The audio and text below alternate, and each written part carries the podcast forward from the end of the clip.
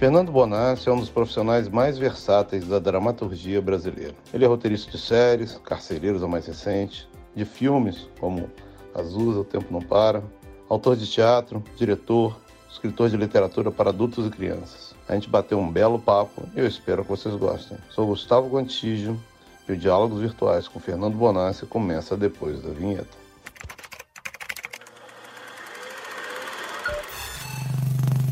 Diálogos Virtuais. Os roteiristas mais versáteis desse país. O homem escreve teatro, cinema, livro, TV, tudo. Assim. Pediram uma bula de remédio para ele, ele vai escrever a mais bela bula de remédio já feita na história. Estamos falando de um amigo meu pessoal um homem que a gente diariamente fala das agrúrias da vida, meu parceiro Fernando Bonassi. Olha ele aí. Tudo em paz? Tudo em paz, paz. A gente estava com saudade de se ver, né? Pois é, essa, essa é a coisa mais difícil desse momento, porque eu me acostumei a trabalhar sempre em dupla. E essa é a coisa que faz mais falta. Falta o, o feedback, né? Falta a gente conversar, a gente, a gente fala só com a é. parede, né? E a gente precisa de conversar uhum. com o outro, né? Nada melhor que a colaboração. O que é bacana de você trabalhar em dupla, às vezes eu entro numa seara aqui, escrevo uma cena de 10 páginas para descobrir que está errada. Quando você trabalha com alguém, na página 3 o cara está te dizendo, bicho, tu está errado, volta. Olha. Isso é um, é um tempo impagável, é, é precioso, que sozinho você perde. Tinha um momento até que eu ia perguntar, se dá um conselho para os autores jovens aí, já deu. Quem escreve fica muito sozinho e achando que não, se eu mostrar para o outro, o outro vai falar alguma coisa vai me derrubar, vai me estragar. E assim, você está vindo com uma visão exatamente oposta disso. Uma coisa é o texto literário, cara. Eu, tem uma parte que é privada mesmo, que é a invenção do verso. Isso realmente não dá para dividir. Me diz um negócio, como é que está a vida na quarentena? A minha experiência cotidiana de trabalho não mudou. Ao contrário, a gente está vivendo uma experiência social muito estranha. Não, isso não aconteceu antes, não tem como aconselhar a família, as filhas sobre o que. Eu tenho duas filhas e, e vivo com minha mulher em casa. A gente não tem nada sobre o que espelhar essa experiência que a gente está vivendo, não só, digamos assim, o súbito corte da experiência social, do contato, mas a falta de, de expectativa do futuro. Isso, isso tem provocado crises, claro. A gente está vivendo algo, cara, para o qual a gente não teve treinamento e coloca em questão umas coisas que pareciam eternas, como, por exemplo, o valor do trabalho, a necessidade urgente de se mexer. Tem várias coisas que a gente está pensando, ué, mas isso é tão importante assim? As coisas foram reduzidas ao mínimo. Isso é uma experiência muito incrível. Agora, cara, a gente teima, segue vivendo, bicho. Eu sempre fui um cara disciplinado, eu tenho regras que funcionam na pandemia e sem a pandemia, exceto é, não sair para a rua. Para ser produtivo tem que ter disciplina. Eu acho, eu concordo com o Renato Russo. Disciplina é liberdade. Os meus amigos geniais que naufragaram eram, incapa eram incapazes de disciplina.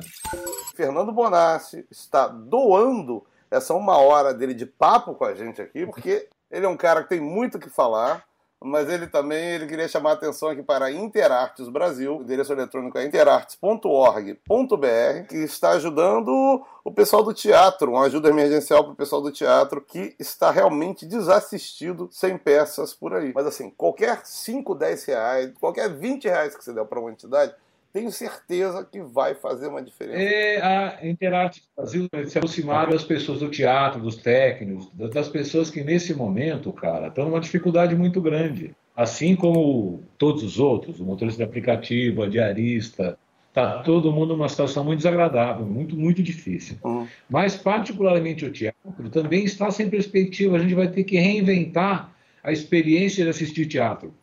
Porque, assim, a única coisa bacana do teatro, cara, é a presença do ator. Você só vai ao teatro para o cara cuspir em você, para o cara jogar um, um, monte de vírus na sua cara ali pertinho. Você vê o cara, você sente o cheiro do cara. Ah. Isso é coisa. É, é, tanto, tanto assim, eu quando escrevo teatro, eu escrevo monólogos. Sim. Porque eu acho engraçado um cara entrar em cena e ficar de lado para o espectador. Ele tem que olhar porra, para o espectador e falar com o espectador. Então, assim, essa experiência está muito difícil para a gente. Como é que você vai. Como é que você vai manter esse elan vital que o teatro tem agora segundo novas regras de convivência. Então, até que a gente saiba o que diabo a gente vai fazer de, por exemplo, teatro, esse pessoal tem trabalhado na direção de dar uma assistência, de apoiar o povo do, do, dos fundos do palco, da técnica tal. Então a gente tem que valorizar esse tipo de experiência aí, por isso que eu queria divulgar esse trabalho. Antes de Fernando Bonassi chegar e ser esse monstro da escrita, não é nem do roteiro, da escrita como mulher, como é que o Fernando Bonassi criança, o pequeno Fernandinho, descobriu um dia que ele queria escrever. Como é, que, como é que aconteceu isso? Cara, eu sou um dos poucos caras que lembram o dia em que ele virou escritor, mais ou menos assim. Porque eu fiquei profundamente apaixonado por uma moça na, na sexta série. Eu tinha 12 anos. As pessoas deviam ser proibidas de ter 12 anos. É horrível. Eu me apaixonei por uma menina na escola. Hum. E eu era um tanto gordo, tal, não tinha muitos recursos, né? Não, não era um cara bacana, assim, tal. E eu me lembro que eu ficava olhando para ela tal. E um dia eu fui na casa dela, eu roubei a carteirinha na época e vi o endereço. Casa dela, cara, um, depois, uma tarde, fiquei olhando para a casa dela, aí eu tive uma crise de choro, porque eu falei, eu tenho vergonha de chamar essa mulher, vou falar o quê para essa mulher? Aí eu falei, vou escrever uma carta para ela. E aí eu voltei para casa e comecei a escrever uma carta de amor, dizendo: olha, minha vida é uma porcaria, minha família é um inferno, meu pai é um estelionatário, minha mãe mal aparece em casa, porque, enfim, era uma família. Eu venho de um lugar muito disfuncional, gente de, de retardos mentais limítrofes e tal. E eu escrevi, descrevi a situação horrorosa de onde eu vinha. É. E, cara, foi, foi me dando um alívio. Hum. É como se eu tirasse uma, uma pedra do meu coração. E eu, naquele momento, falei: eu quero fazer isso. Eu quero fazer alguma coisa que me deixe menos idiota, que me livre dessa gente, que me separe desse mundo horroroso. Hum. Então, naquele momento, eu comecei a falar, não, eu comecei a ler, comecei a andar, olhar para a ideia de fazer desse negócio um modo de vida. Aí vem uma coisa de morar numa família de recursos humildes, então tudo tinha que render. Uhum. Tudo assim, a tua experiência profissional tinha que permitir você, aos 18 anos, ir embora de casa, porque a casa era até os 18 na minha casa. Sim. Aos 18 tu pulava fora. Então você tinha que fazer alguma coisa que te permitisse pagar as contas. Hum. Então eu sempre ofereci meu texto para todos os lugares, Guto. Sempre. Hum. Sempre. Eu pegava, escrevia um bom conto, hum. eu mandava para jornal, eu, perguntava, eu botava em concurso, eu ganhei bastante concurso de literatura, vinha 5, 10, 15 paus no momento que ela estava desgraçadamente duro. Sempre coloquei meu texto para circular. Sim. E nunca precisei, nunca houve uma ocasião em que alguém falou: não, tire isso aqui e põe aquilo ali. Eu não tenho experiência de ter vivido censura em lugar nenhum. Que maravilha. Sabe assim? Fui ler teatro para saber como escreve peça. Uhum. Fui ler. Eu fiz cinema, então sabia roteiro, por coisa, por força do curso. Fui olhar, sei lá, reportagem. Fui olhar. Fundamentalmente, eu fui olhar teatro, que foi uma coisa que eu fui sistematicamente. Eu lembro que eu li 100 peças, li as rubricas, li o cara que não fazia rubrica, entendia que aquilo era tinha que se resolver no diálogo, o que foi um aprendizado maravilhoso, porque quando você descobre uhum. que o dramaturgo pôs no diálogo uma coisa que era para ser de rubrica, Sim. que no cinema você faria na rubrica, mas que a esperteza do autor de teatro faz ele botar na fala, você fala, uau, olha a uhum. técnica do cara. Isso eu descobri sozinho, por exemplo, no teatro. Então é uma coisa que você tem que ler, cara, tem que criar repertório. Eu leio um, um livro por semana e vejo pelo menos um filme por dia desde os meus 20 anos. Olha. Porque você tem que ter repertório. Concordo. E não repertório para dizer, olha, a saga Star Wars é esse, aquele, aquele filme. Uhum. Mas saber como é que os caras resolvem, como é que resolvem nós dramáticos, como é que você tira alguém de cena, como é que você põe alguém em cena, como é que você apresenta alguém, como é que um personagem entra e preenche, como é que você esconde um personagem para dar ele na hora certa. Tem um caso clássico nisso, e eu me lembro que a gente ficou cinco dias tentando resolver uma cena, porque tinha que haver uma briga entre os dois protagonistas, que eram irmãos, tinham que ter uma disputa que, que cuja voltagem chegava a um, a um puxar a arma para o outro. E a gente não sabia como fazer para aqueles dois personagens, naquela situação de extremo ódio, tirando a arma, como ele não matar, porque era o protagonista, eu não posso matar o Kawan Raymond no episódio 4, tem mais oito com ele. Quando, quando a, a situação chega num paroxismo muito grande, um dos irmãos tem uma espécie de síncope, de uhum. AVC, uhum. e começa a tremer e cai. É um golpe. Sim. É um tremendo golpe, é um golpe sacana do ponto de vista dramatúrgico, mas a gente tirou, esvaziou aquela cena que ia nos levar para um lugar que a gente não queria. Isso, cara, você só segue debatendo com o parceiro. Oh. Isso sozinho em casa, bicho, precisa ser muito macho para chegar sozinho aí. Porque eu, o dia que eu vi Hiroshima, meu amor, eu falei, não, isso só é possível fazer em cinema. Isso é uma experiência artística, você trabalhar o futuro e o passado ao mesmo tempo com a sensação de presente, só o cinema dá. Sim. A literatura tu tem que mudar de linha. No, no, cinema não é preciso mudar de linha, a imagem pode pôr uma ao lado da outra. Então, a experiência só o cinema te dá. Primeiro trabalho importante foi um negócio chamado Telecurso para o Professor Leigo. Foi na Fundação Roberto Marinho, meu primeiro emprego de roteirista. Mas sempre oferecendo o meu texto para os meus amigos cineastas. Sim. Eu estudei com a Tata Amaral, com a Lili Fonseca. Um ano mais velho do que eu, ou dois anos, era o Cal Hamburger. Hum. Então, assim, tinha uma moçada muito afim de fazer e muito ligada em fazer e percebendo que só fazia se fosse inteligente e barato. É a, é a geração do curto aqui em São Paulo. Eu não, eu não, assim, digamos, eu não sou fundador disso. Eu venho no bojo de vários cineastas que fizeram pequenos filmes. Sim. Mas assim, a gente queria fazer. Era peça de teatro aqui, era aí começa aí muito vídeo institucional. Na época me permitiu escrever meu primeiro romance. Você tinha alguma coisa que você sabia que você queria escrever, por exemplo? Eu quero escrever roteiro de cinema, eu quero escrever meus livros. Ou você, para você, o importante era escrever? Era escrever, cara. Eu sempre tive muita raiva da vida. A experiência da vida, para mim, é muito incompleta, cara. A ideia de que você nasce pelado e morre sozinho não é fácil de lidar. E escrever é a única chance que você tem de lidar, de atenuar isso. Você faz família, você faz filho, mas eu sei que eu vou morrer só. Para conter isso, é que eu escrevo. Aconteceria de qualquer maneira. Coisa boa de estarmos vivos agora, eu e você, é que gente mais importante mais talentosa do que a gente há 30 anos atrás, não conseguia viver de roteiro de cinema uhum. e de televisão. Talvez um pouco mais. Mas, de qualquer modo, a gente hoje pode, há um mercado de trabalho, uma fé, uma disponibilidade de plataformas que não havia no passado. Jamais adaptarei um livro meu. É mesmo? Jamais. Isso está acontecendo agora. Você não se sente dando o seu filho para outro criar? Não tenho o menor problema com isso, porque se o filme der certo, hum. você fala, o livro é meu. Hum. Se o filme der errado, você fala, o filme é dele. O escritor está sempre protegido. O escritor está sempre protegido.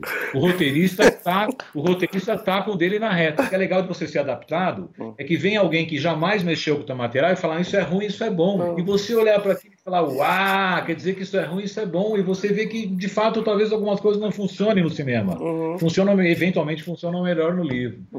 Eu não tenho esse problema de, de debate, não. Trabalhei com o Hector Babenco, bicho. Eu ficava rouco. Eu saía da casa do Hector todo dia rouco. Rouco gente se xingava, se gritava o tempo todo. Então não tem medo de debate, né? Você fez é, No Mundo da Lua e Castelo Ratimbu. As pessoas veem esse Fernando Bonassi, esse cara aguerrido, esse cara passional. A maioria das pessoas não conhece esse Fernando Bonassi que trabalha com criança, né? Que gosta de. de... Mas olha, cara, criança é muito fácil, bicho. Hum. O difícil é gente grande, bicho. A gente fazia, por exemplo, o Mundo da Lua e o Castelo Ratimbu. Foi uma experiência, digamos assim, de financiamento muito positiva, em que ninguém se meteu no trabalho. Sim. Então a gente fez o que a gente queria no bom sentido. Era um monte de gente que achava que educação é rebeldia, é perguntar. TV Cultura é reprise, isso até hoje a audiência aumenta. É absurdo. Porque tem uma liberdade criativa lá muito grande. Então, assim, se você quer ser roteirista, você deve ser capaz de fazer qualquer coisa. Fazer qualquer coisa não quer dizer fazer por fazer, é, fazer o que te mandam. Uhum. É possível você manter a sua dignidade escrevendo para criança. Sim, sim. É possível você ter posição política escrevendo para criança. Aliás, é mais fácil, porque a criança tem um entendimento de posições muito mais muito mais natural, muito mais orgânico. A gente que pensa um pouco. Tem um livro, um livro chamado para criança chamado Pequeno Fascista. É, é um menino branco que se, é, é um menino é, exatamente é um menino negro que se passa por branco para ganhar mais merenda. E aí se discute questões raciais nesse contexto. Tem outro chamado Declaração Universal do Moleque Invocado, que é um misto, do é um misto de manifesto comunista com com, com carta aberta para a molecada, cara. Então, assim, dá para você de, de debater com, com, com, a molecada qualquer assunto. O difícil é gente grande. Cara. Os Matadores, os Matadores. Os Matadores foi quando eu conheci o Marçal Aquino. É um conto maravilhoso do Marçal Aquino que precisou ser espichado. E a gente foi contratado pelo Beto Brant no momento em que o Marçal ainda não era. Ele estava se aproximando do cinema. Escrevemos a quatro mãos. Beto, Marçal, eu e o Vitor Nava. Acho que é o melhor trabalho, o melhor resultado que a gente tem. Olha, eu adoro, eu adoro, cara. E ele traz uma, um gênero para o cinema brasileiro que estava meio. Se é que ele já existiu direito, mas ele traz uma. Ele traz um gênero que estava meio adormecido, assim, e é uma coisa. Quando eu vi na época, eu falei, caramba, é meio Sam Peckinpah, é uma coisa. Uma coisa que eu não estava acostumado a ver no cinema brasileiro mesmo. Que é atualizar o Brasil rural. Sim. A gente está acostumado a olhar para o Brasil pela literatura regional. e achar que o Brasil é aquela coisa que parou nos anos 30, aquela coisa hum, associada à cultura regional nordestina tal. O Marçal olha para o campo, para esse campo que está aí agora, sabe? O campo que o campo do agronegócio, da violência, do tráfico de drogas tal. Isso, isso, atua, isso dá uma contemporaneidade para o material dele muito grande, cara. Era um mundo que há muito tempo o Brasil não visitava isso daquele jeito trabalho dos homens, três Quiquitos incríveis, dirigido pelo meu amigo. Eu adorei e é, e é uhum. muito já a sua cara mesmo. Se é que você tem uma cara, você sua cara são todas as caras. Mas tem uma cara, Fernando Bonassi, total. Me conta disso, do, do, do você dirigindo, escrevendo, você ganhou. É, é, bom a gente falar disso, porque eu estou escrevendo um, roteiro nesse momento que eu pretendo dirigir de novo. Olha aí. Aquilo é fruto do fato de eu ter amado a novela Vague e de eu gostar de polícia. Estava na filmagem do Céu de Estrelas da Tata Amaral. E num momento, conversando com ela, eu olhei para cima e vi que a, a, PM tinha emprestado alguns atiradores de elite, com balaclava e fuzil e tal. E um deles, dois deles estavam com os fuzis na parede conversando. Hum. E eu fiquei pensando, puxa, o que, que será que esses caras conversam enquanto estão esperando para fazer o seu trabalho? Em geral, trabalham em dupla. E aí eu peguei, eu tinha um conto, eu chamei o Vitor, que a gente estava junto nessa época, e a gente desenvolveu o roteiro, que é basicamente dois atiradores de elite esperando para matar um cara que está com uma mulher. O cinema que me aprecia, que eu gosto de ver é um cinema mais do plano uhum. do que da velocidade. Então é um filme que tem 20 planos, esses caras conversando em 20 tomadas e resolve o filme. É, o interessante é isso, né? Que, é, ao, ao passo que eles estão ali para simplesmente matar uma pessoa, eles estão na, naquela conversa mais corriqueira possível, conversando sobre o frango do almoço, que estava muita gordura e tal. Exato. E, né? Faz parte um projeto, a gente também tinha, gente, eu cheguei a roteirizar, está aqui na gaveta, dois médicos operando uma mulher e falando de automóveis. Ah! A ideia era fazer 10 filmes de 10 minutos uhum todos eles com pessoas trabalhando e esse conflito entre o que é dito e o que é praticado. O segundo da, da série eram dois cirurgiões operando alguém e falando um monte de besteira também. Passaporte faz parte de uma coisa muito bacana que aconteceu na minha vida, que foi um prêmio que eu ganhei para ir morar na Alemanha durante um ano e escrever um livro. E o plano do livro era: eu saía de casa até ter ideia de cinco contos de dez, dez de, eu chamava de instantâneos. Então eu andava por Berlim, via uma coisa, anotava, via outra, voltava para casa e escrevia à tarde. No dia seguinte de manhã saía de novo. Olha. No final do ano eu tinha 1.500 histórias. Caramba! Passaporte é um excerto disso. Ainda tem material que eu de vez em quando desovo. Olha, que loucura, hein? Ah, não, grande ideia. Ó, vou dar um pulo aqui temporal. Carandiru. Eu entrei no Carandiru na época da ascensão do PCC. Fui um dia com, com o Drauzio e entendi que eu tinha que ficar lá muito tempo, eu tinha que voltar lá. Eu comecei a escrever carta para os presos. O jeito de sentar do meu lado e já tenho saudade da minha família. Então eu escrevi uma carta para ele junto com outros 70 caras. Um pouco como a Fedona no Central do Brasil. Fiquei lá um ano e meio fazendo isso. Muita história para contar. Porque era um momento justamente que o PCC estava entrando, dominando a cadeia, matava-se muitos caras que traficavam crack, os caras que cometiam violência sexual na cadeia. Esses caras foram dizimados pelo PCC e apareciam num certo lugar da cadeia. Eles eram, os corpos eram desovados num certo lugar com a mensagem desses caras. E poder assistir isso de dentro, a formulação desse, desse, desse pilar de poder, cara. Hum. O Drauzio, o Drauzio foi uma, uma pessoa maravilhosa, cara. Hum. Nesse, nesse trânsito, hum. o Luiz Mendes, tá até o livro dele aqui, que é um cara que eu conheci lá e tirei o livro dele para fazer. É gente que me guiou lá por dentro, que começava a morrer, assim, os caras morriam com certos sinais. O sujeito apontava que esse cara morreu porque falou demais. Hum. É, esse morreu porque ouviu demais. E aí eu saía de lá e voltava para casa, aqui em Higienópolis. Três estações de metrô, eu estava em casa. Era e é um lugar fascinante. Eu dava aula lá. Uhum. Eu entrei para dar aula e comecei a escrever cartas. Uhum. Um dia eu estava lá, por exemplo, começo a ouvir palmas. Uhum. Uma salva de milhares de pessoas batendo palma. Eu saio para o pátio, é um velho detento voltando. Uhum. Eu entendi que aquele lugar era a única casa que aquele cara tinha. Uhum. Cara, era uma cena impressionante. Você vê 1.200 homens feitos batendo palmas para um que chegava. E aquele cara que chegava, não, não, ninguém foi recebido assim em outro lugar da vida. É. Então você, aí seita, tinha seita satânica. Estava escrevendo carta um dia, levanta-se metade da audiência e diz: ah, a gente vai ter que sair porque o paizinho, da, o paizinho precisa que a gente faça uma reza. O paizinho era um cidadão que tinha uma seita satânica num presídio em Taubaté, oh. mandava mensagens para os caras para que eles fizessem corrente de oração satânica, e o cara parava lá no meio e ia fazer. Que loucura! É, é impressionante, cara. É um... E aí centro de Umbanda ao lado da igreja evangélica e assim por diante. Era impressionante. Aquilo era um caldo maravilhoso, cara, muito louco. E era a cara da gente naquele momento. Eu adoro Carandiru, eu adoro Matadores, mas assim, Cazuza o Tempo Não Para, eu adoro, assim, me marcou muito, até porque eu gostava muito do Cazuza. Mas assim, não é porque eu gosto do Cazuza que você vai pegar e transformar ele numa história interessante no, no cinema. Tem vários casos que são lamentáveis de adaptação. Toda essa onda que está acontecendo agora com o Fred Mercury, com o Elton John, há, há décadas atrás você já tinha falado que, que já dava para fazer se a pessoa tivesse prestado mais atenção teriam feito aqui no Brasil. Recebi a primeira versão do roteiro para fazer o script doctoring. Uhum. Sandra me, me contratou para eu ganhar uma grana rápida para ler o roteiro e ver os defeitos. Uhum. Achei o roteiro muito ruim, fundamentalmente porque eu, eu olhei para o roteiro parecia careta demais e era a adaptação do livro da Lucinha. É. E eu disse, gente, esse é o livro, o filme da mãe, não é o filme do cara. Esse filme é ruim. Esse cara era promíscuo, era louco, é. era brilhante era um saco, era um porre, era maravilhoso. Se a gente não retratar toda essa nhaca junta, não, não, não justifica fazer um filme sobre esse cara. E aí ela me contratou para fazer o roteiro de acordo com essa conversa que a gente teve. E aí eu estava com o Vitor, a gente fez tudo junto. Mas nasce desse, desta dificuldade, digamos, desse primeiro. Porque eu achei, a gente achou, o filme estava muito careta mesmo. Entendo. E aí, cara, tem uma segunda coisa nesse filme que é o Daniel de Oliveira. É. O Daniel de Oliveira sofreu uma transformação, ele fez um trabalho maravilhoso. Então, assim, não adianta também você escrever um roteiro bacaninha, como a gente fez, se na ponta não tem um cara como ele. O que, que esse cara fez? Ele é o Cazuza. Ele é melhor que o Cazuza.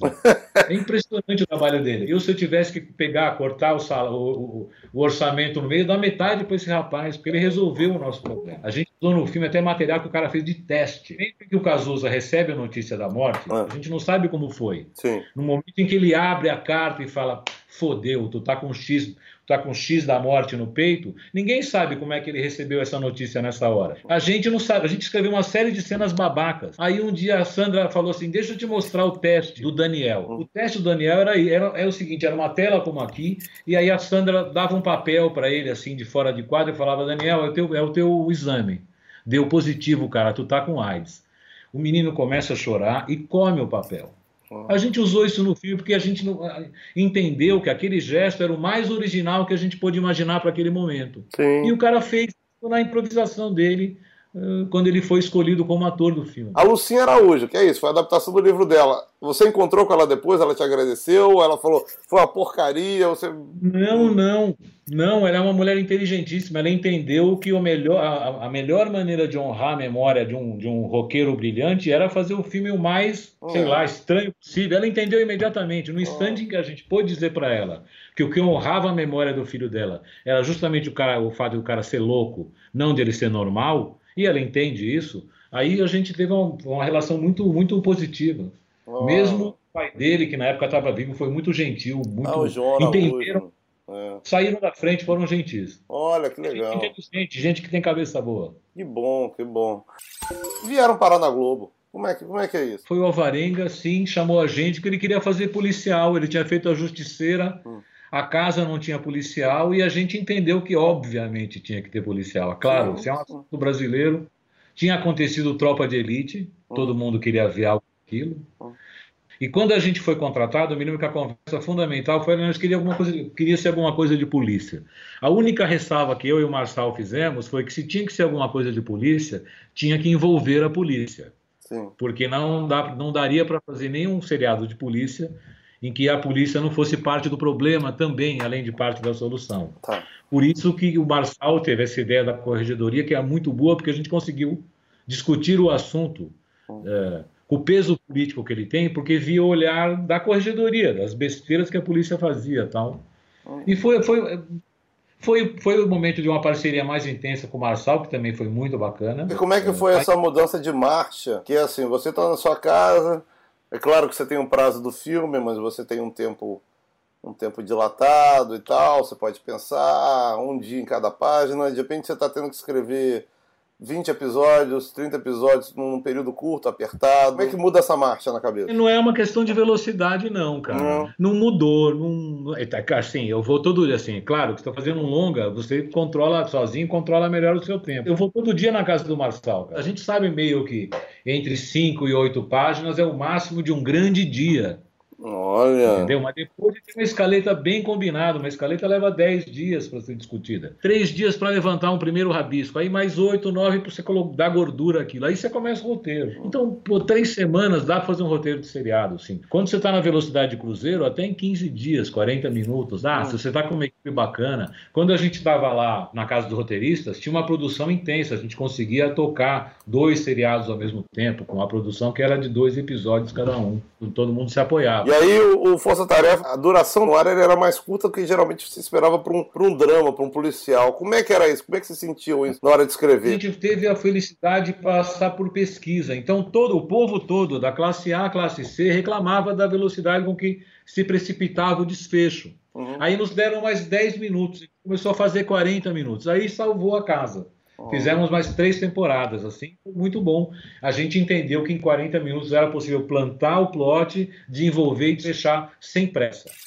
Como é que foi a ideia do Caçador? Pegaram o Cauã Raymond, pegaram o Astro da Globo. Surgiu com o Alvarenga também, que ele queria sair do universo da polícia fardada, ele queria uma coisa mais do ambiente criminal, mas não do detetive particular, do cara que está no submundo da segurança tal. E a gente imaginou esse cara que é um policial meio proscrito, um cara que teve que sair da polícia para defender o pai, que ele sim era um pai, o pai dele era corrupto tal. Esse é o plot central do cara. Continuou sendo a mesma coisa, apesar da gente fazer uma, uma coisa mais com cara de minissérie, cada episódio, digamos, se resolvia. Sim. Mesmo o caçador que tem uma vocação de minissérie, se você vê, não vê todos, você consegue acompanhar o básico da trama, que é o que a gente gosta de fazer, sabe fazer. Sim. E aí vem uma segunda coisa que eu sou obrigado a concordar como escritor de televisão, que é o cara. O cara o protagonista. Subia três pontos porque era o Cauan Raymond e as hum. pessoas queriam ver.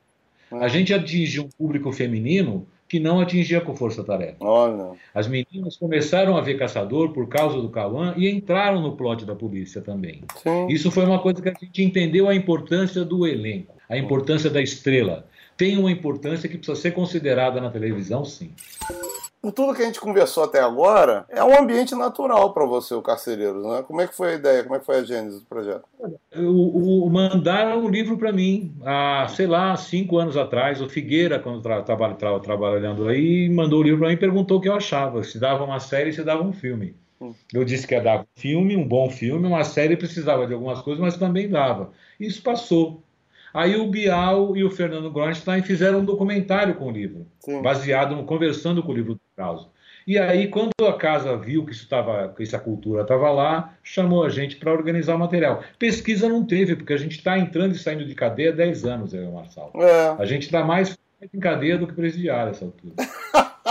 e aí, pô, Carcereiros, grande momento do esporte. Ganhamos prêmio na França. Como é que é ser Foi glorificado no exterior com um júri de. Foi bem bacana. Quando a gente passou, a gente entendeu que tinha chance, porque tinha assim três ou quatro seriados sobre mercado financeiro que se passam bem produzidos, mas que se passaram em escritórios. Tinha uma ficção científica francesa importante, chama Mars, tá em cartaz por aí, bem, bem sim, poderosa. Sim, sim. Aí, cara, quando passou, tinha uma maneira. O carcereiro, o primeiro episódio, que é uma história de um cara, do, do Adriano ter que cruzar um presídio atrás de um menino que, que se tinha se casado com outro menino e o pai dele era homofóbico. Então, assim, tinha uma série de tramas e subtramas, tinha uma velocidade, uma onda de, de horror que aquilo produziu, cara, que a gente, quando vi, quando foi exibido, a gente entendeu que estava bem. Foi bem aplaudido tal, mas era, bicho, a gente estava competindo com gente com sapato 46, o nosso era 32.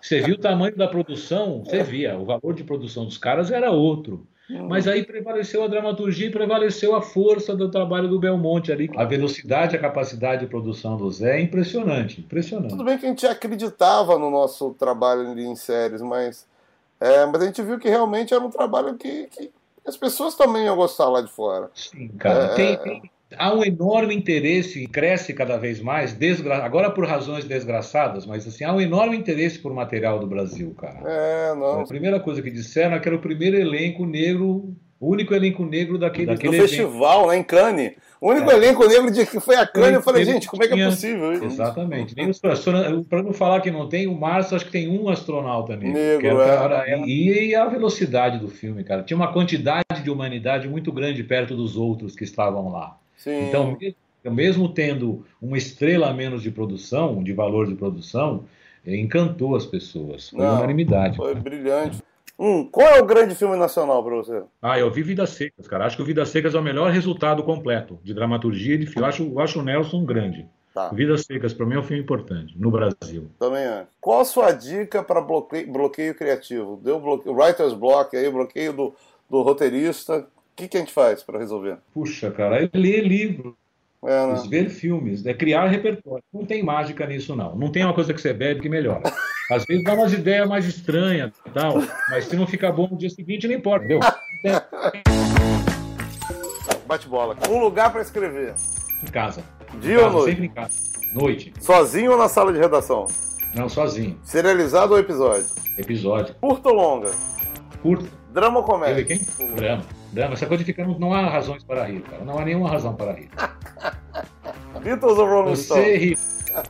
Rolling Stones, claro. Cazuza ou Renato Russo? Cazuza pela atitude, o Renato pelo material poético, que é grande. Olha, que beleza. Que você citou os dois, né? Eu falei, essa eu vou deixar ele na sinuca, que ele citou os dois, mas vamos embora. A, a, atitude do Cazuza em relação a AIDS, no fim, foi muito importante. Poesia do Renato Russo, que qualquer, qualquer bom livro de poesia brasileira deveria mencionar o Renato Russo. Concordo plenamente. Star Trek ou Star Wars? Ah, Star Trek. Hitchcock, Truffaut, Fellini ou Bunhol?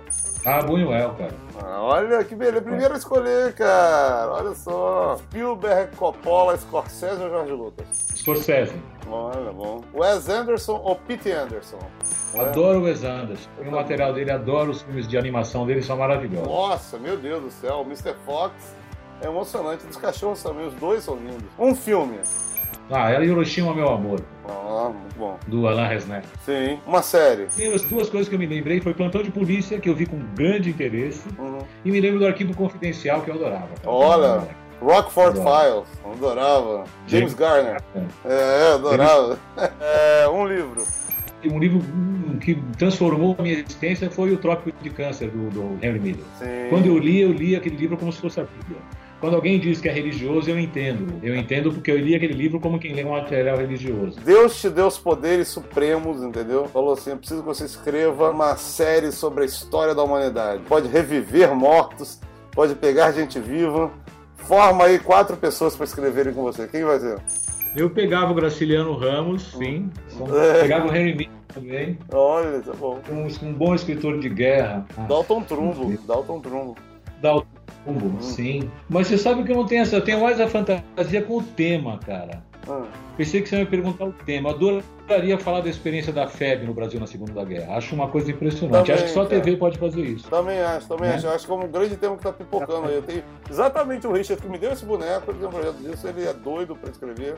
E o João Baroni mesmo escreveu de alguns livros que são interessantes. Né? Para terminar aqui, essa aqui foi o, o Lázaro que botou aqui na minha pauta. Lázaro. Se você pudesse escrever a frase final para essa aventura pandêmica que estamos vivendo, qual seria? A minha frase é: Isso nunca aconteceu antes. Porra, você falou que não tinha motivo para rir, cara. Você me conta isso, pô. Eu não posso rir mais, aí você me conta as coisas dessas.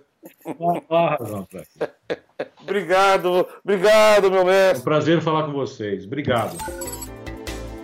Espero que vocês tenham gostado do nosso episódio de hoje do podcast Diálogos Virtuais. Você pode escutar pelo G-Show ou também nas principais plataformas de podcast. É só procurar por Diálogos Virtuais. No G-Show, além do nosso programa em áudio, você pode assistir aos melhores momentos em vídeo dos nossos diálogos. Tá tudo em gshow.com/podcast. A edição do podcast e dos vídeos é do incrível Chico Couto. A produção do conteúdo no G-Show é do Eduardo Wolff. E para ajudar quem está sofrendo com a pandemia do novo coronavírus, acesse paraquemdoar.com.br. Lá, você se conecta com quem está trabalhando para combater e prevenir os impactos dessa doença na vida dos brasileiros. Até a próxima. Saúde.